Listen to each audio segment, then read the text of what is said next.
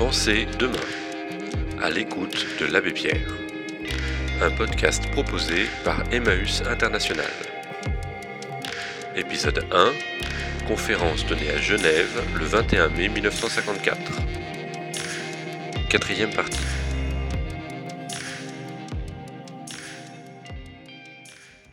Et je dis souvent, une municipalité ne sera véritablement digne de sa mission que le jour où elle aura été capable de convoquer les plus grands urbanistes, de convoquer le peintre le plus habile et de dire aux urbanistes, faites-nous le plan le plus merveilleux du monde des embellissements de la ville, et dira au peintre, faites-nous un tableau merveilleux, une grande fresque de notre ville embellie avec tous les progrès les plus modernes. Et puis je rêve du jour où cette municipalité aura planté ce magnifique panneau sur la plus grande place publique de la ville, aura convoqué toute la population pour une, une inauguration avec les pompiers, la fanfare et le vin d'honneur, et où monsieur le maire sera capable, aura le courage de dire à toute la population, riche comme pauvre, aura le courage de leur dire, je m'engage à réaliser ces embellissements de la ville à partir du jour où il n'y aura plus un taudis et plus un sans-logis chez nous. Et en attendant, je prends l'engagement formel de ne plus mettre un centime des deniers publics à des embellissements de luxe qui ne sont que pour le plaisir des bien logés tant qu'il restera un mal logé dans la ville.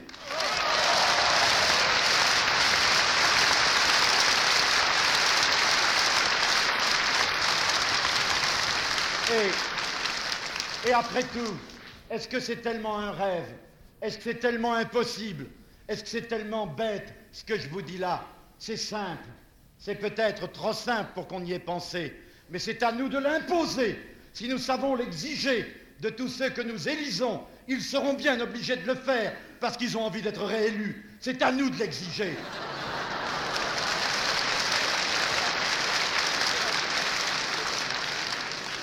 Mais voyez-vous, je veux, en arriver au dernier point de tout ceci.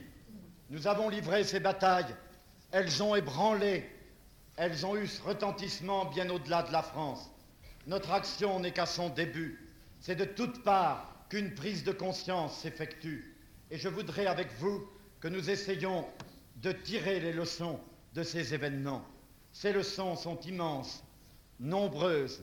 Je voudrais que nous les comprenions bien. La première de ces leçons, c'est une espèce de philosophie politique. J'ai été pendant des années participant aux responsabilités publiques et ensuite j'ai été et je suis encore participant à la détresse des plus malheureux.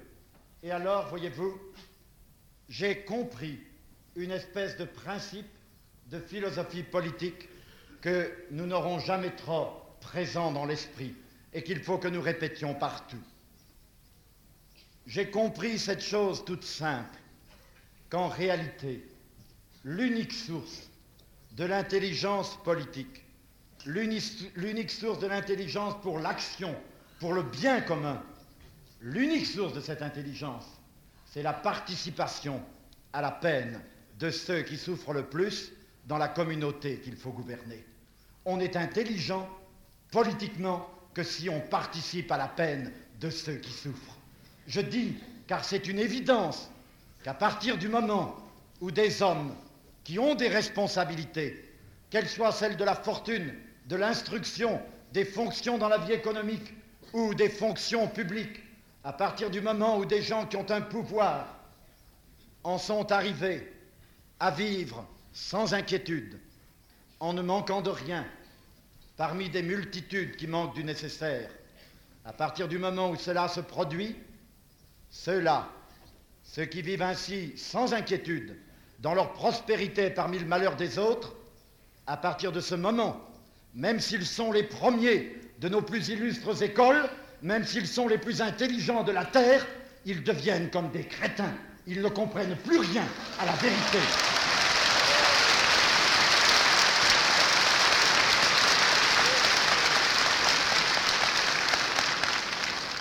L'intelligence, voyez-vous, tenez, souvent, cette comparaison me vient à l'esprit. Dans une famille, En réalité, la famille ne peut être bonne que si la vie commune de la famille, toujours, s'ordonne, s'organise en fonction du plus petit, du plus faible dans la maison. Une famille dans laquelle il y aurait un grand malade, dans laquelle il y aurait un petit poupon dans son berceau, et dans laquelle les forts, les grandes personnes, les puissants ne penseraient qu'à elles, à leur plaisir, à faire du tintamarre, à ne chercher que leur satisfaction. Une famille dans laquelle la vie commune ne s'organiserait pas en fonction du plus faible, ce serait une famille de monstres. Eh bien, une société qui ne s'organise pas en fonction de ceux qui souffrent, mais qui est organisée en fonction des privilégiés, c'est une société de monstres.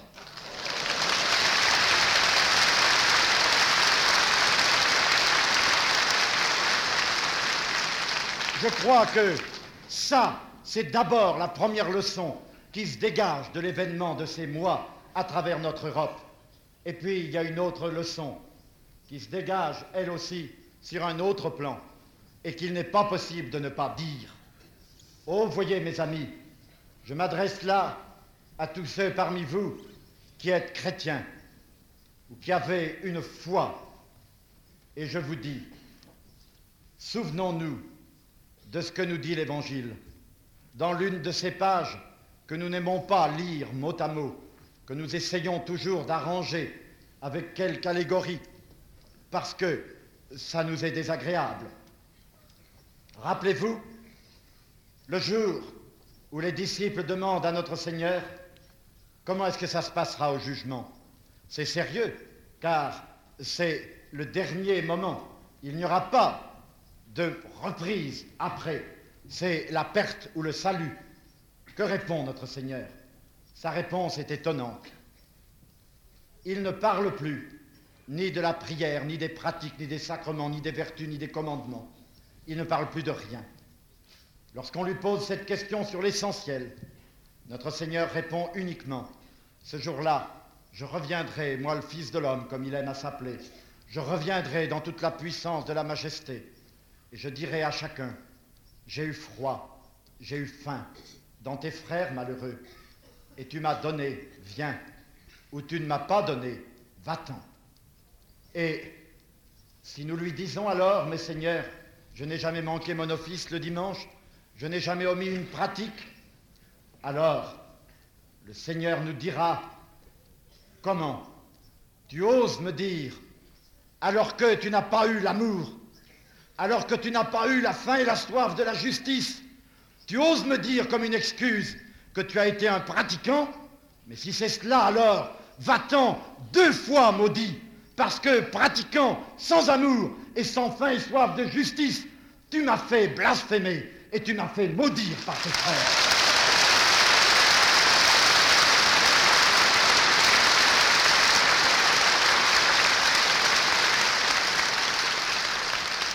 Oui, voyez-vous, oui, l'Évangile nous dit encore qu'à ce jour du jugement, un coup de théâtre se produira.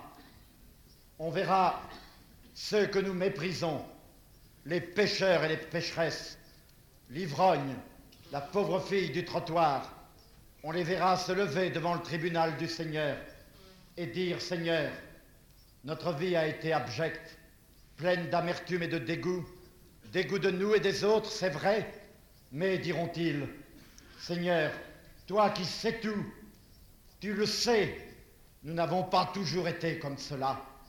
Et plus d'un et plus d'une parmi ceux-là que dans notre suffisance nous méprisons, ils diront, Seigneur, il y a eu un temps où nous aussi, on était des garçons et des filles de 20 ans.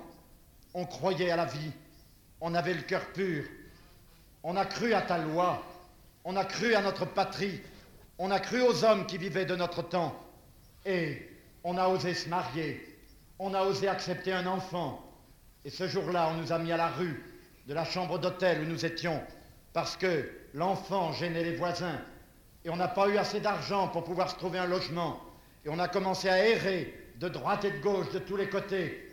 Et c'est vrai, dira l'homme. Alors j'ai commencé à boire, j'ai commencé à devenir un drogué, un malade, un alcoolique.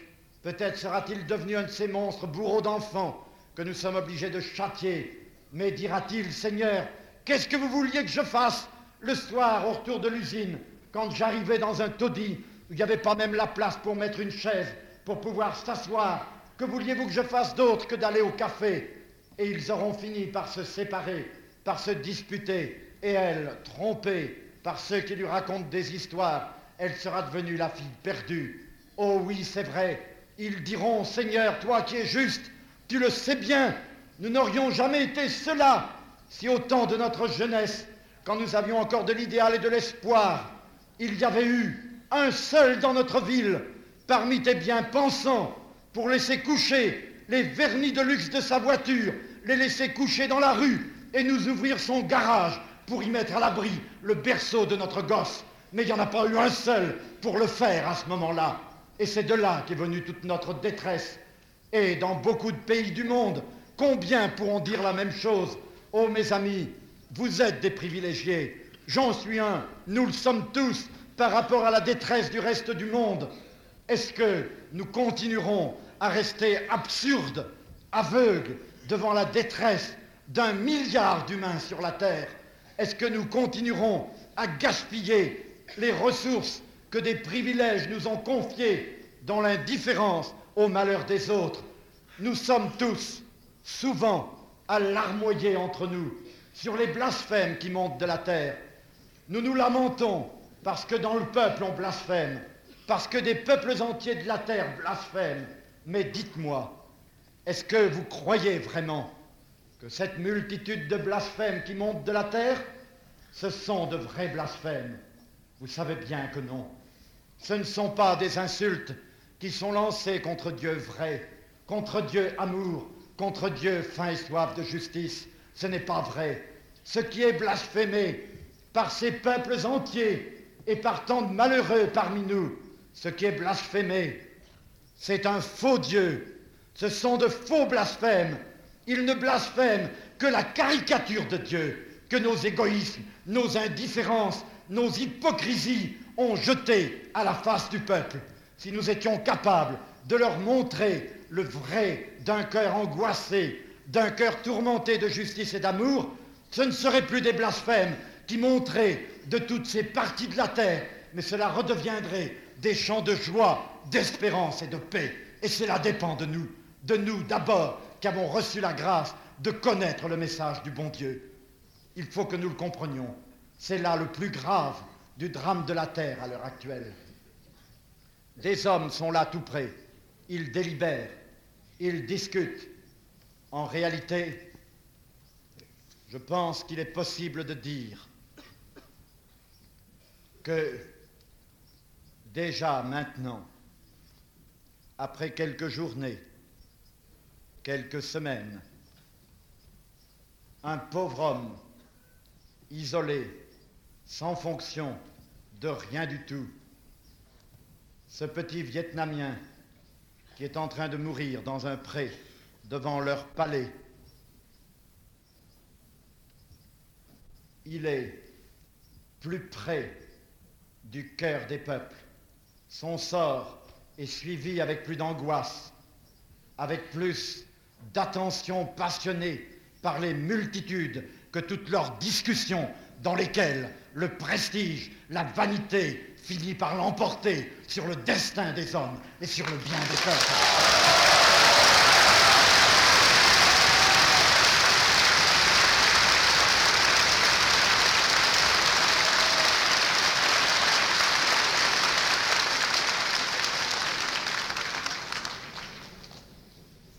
On m'a demandé, Père, est-ce que vous n'iriez pas lui parler pour le convaincre d'arrêter sa volonté, d'arrêter cette mort certaine vers laquelle il va et qui peut-être est toute prochaine?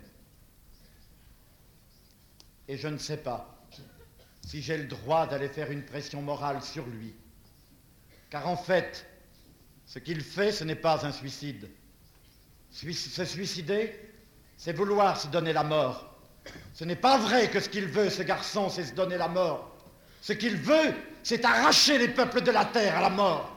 Il ne demande qu'à vivre, mais pour cela, il veut la paix. Ce n'est pas vrai qu'il veut mourir, il veut vivre lui aussi, mais il ne veut plus vivre si c'est pour vivre dans un peuple, dans un monde de fous où les dirigeants, sous prétexte de porter la liberté et la justice à sa propre patrie, sont en train de faire qu'elle continue à être ravagée et détruite tout entière.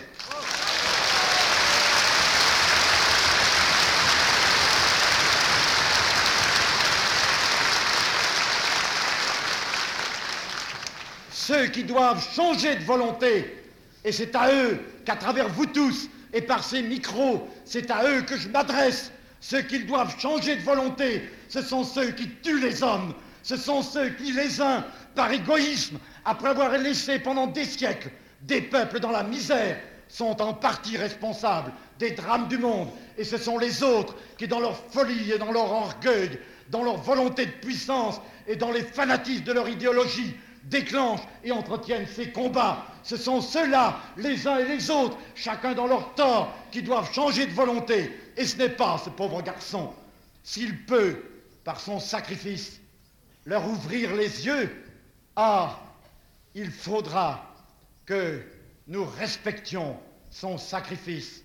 Oh, de toute mon âme, de toutes mes forces, je voudrais pouvoir lui proposer une autre manière de s'exprimer, d'exprimer le cri d'angoisse de tous les peuples.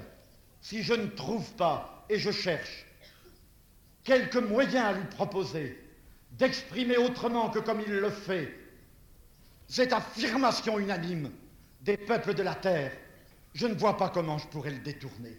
Je n'ai le droit de le dissuader, d'essayer de le dissuader, que si je peux lui proposer une autre manière de faire entendre sa voix. Oh, comme je voudrais que ce que tous ensemble nous crions par ma voix en ce moment soit entendu par eux tous. Ce serait tellement facile si l'on regardait de près la souffrance, si l'on participait à la souffrance de trouver des solutions, si au peuple de la terre on était capable de proposer, au lieu de pactes de mort, des pactes du bâtiment, des pactes de l'éducation, des pactes de l'instruction, des pactes pour du travail, mais on ferait l'unité du monde et on ferait la paix de la terre. En réalité, bien sûr qu'il faut de la force, c'est vrai, il en faut, c'est certain, c'est incontestable pour empêcher le mal de se donner libre cours, mais si l'on compte sur la force seule pour faire la paix, on sait bien qu'on ne l'aura jamais et qu'on s'y ruinera. Il faut la force, mais il faut d'abord la faim et la soif de la justice. Il faut d'abord la volonté de donner à tous les peuples de quoi vivre, le moyen de vivre. Savez-vous, mes amis, qu'à l'heure actuelle, de par les statistiques officielles publiées par la FAO, l'Organisation des Nations Unies, qui s'occupe des problèmes de l'agriculture et de l'alimentation pour la terre entière, il ressort de ces statistiques que actuellement 20% des hommes de la terre dont nous sommes disposent arbitrairement, pour leur caprice, de 80% de la production actuelle d'aliments sur la terre. 20% des hommes ont à leur disposition 80% de ce qui se mange. Je pense qu'il est trop commode de rassurer nos consciences lorsque quelque désordre éclate à quelque bout du monde que ce soit. Il est trop commode de rassurer nos consciences en disant Oh, bien sûr, il y a du désordre, parce que là-bas à Moscou, il y a quelques grands vilains méchants qui appuient sur un bouton à telle heure pour que l'insurrection éclate ici ou là. C'est trop commode de nous rassurer ainsi.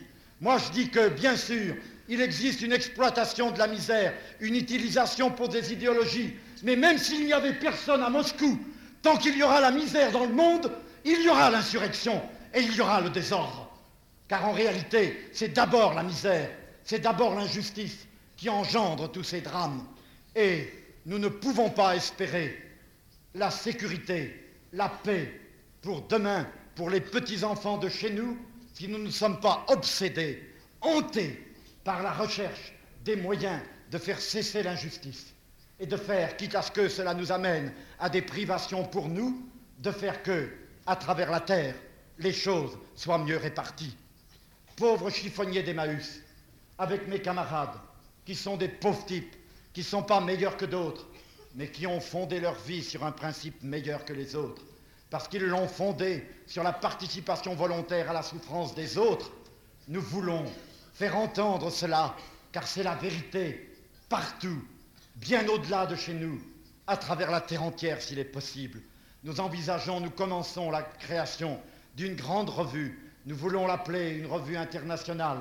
Nous voulons l'appeler Faim et Soif. Cette revue qui ferait non pas simplement voir la souffrance dans le monde, mais qui ferait voir aussi tout ce qu'il est possible de faire et tout ce qu'en tout petit quelques-uns font comme remède efficace pour guérir cette misère. Quand elle paraîtra, aidez-nous à la diffuser et à, la rédiger en nous apportant tous, selon vos moyens, votre concours. Et puis, et puis, surtout, par-dessus tout, puisse-t-il y en avoir parmi vous, au cœur généreux, qui entendent au fond de leur âme une voix leur dire Va les aider, car la tâche est si grande. Je rêve de voir se créer une espèce d'immense force, comme dans d'autres siècles elles naquirent, comme autour des moines du Moyen Âge, une grande force d'une sorte de moine bâtisseur, d'une sorte de moine qui partirait au secours de toutes les détresses primaires, le manque de logis, le manque de travail, la famine, l'ignorance, tous les abandonnés secourus.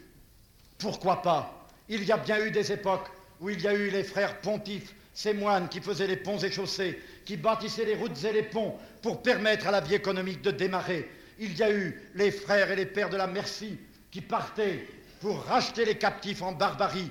Il y a eu pour chaque détresse du monde des multitudes qui se levaient pour se mettre à leur secours. Pourquoi est-ce que de nos jours cela ne serait pas possible? Autour de nos communautés qui s'appellent désormais les communautés de l'espoir et au milieu desquelles une sorte de fraternité de moines ouvriers est en train de naître sous ce nom de compagnons d'Emmaüs. Au milieu de tout cela, nous rêvons du jour où, ayant reçu plus d'aide de volontaires pour pouvoir encadrer tout le monde, nous pourrons accepter, répondre aux appels qui viennent à nous et partir partout où il y a de la détresse pour rappeler aux hommes que, avant toutes les combinaisons, toutes les habiletés, toutes les solutions techniques, il y a d'abord des vérités qu'il faut respecter et qui sont celles que nous sommes en train de découvrir ensemble.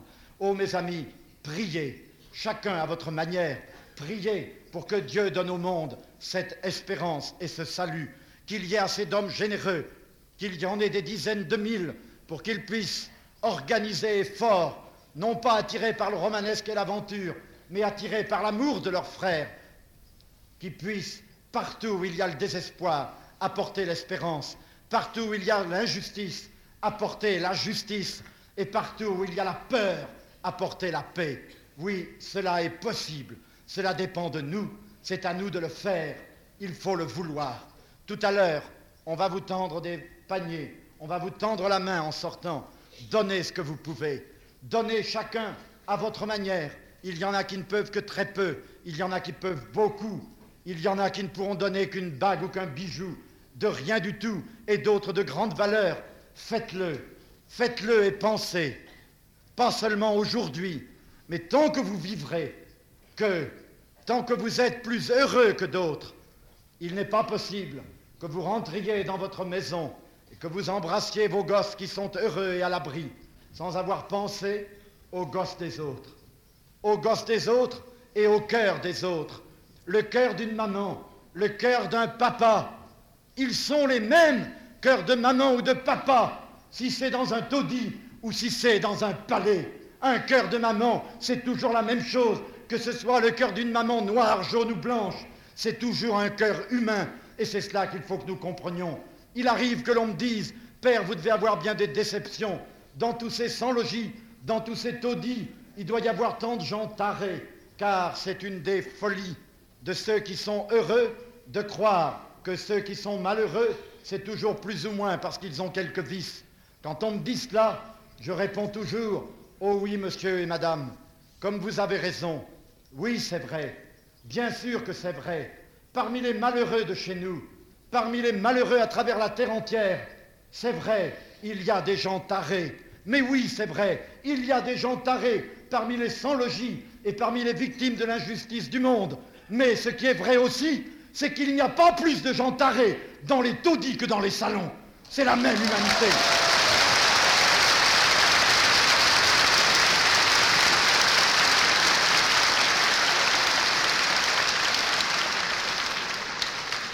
Et je terminerai seulement sur ces mots. Je vous dirai, comprenons que c'est vrai que nous sommes véritablement solidaires les uns des autres.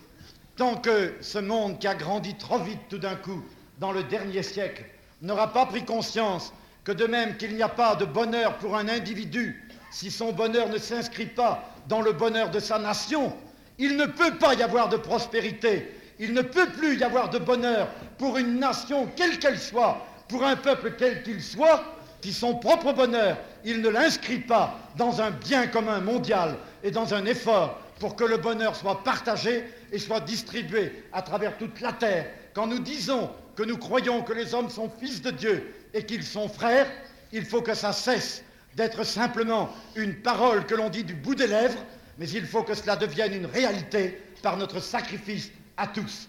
Faisons-le, alors soyons-en sûrs, nous aurons mérité que le bon Dieu nous donne la paix.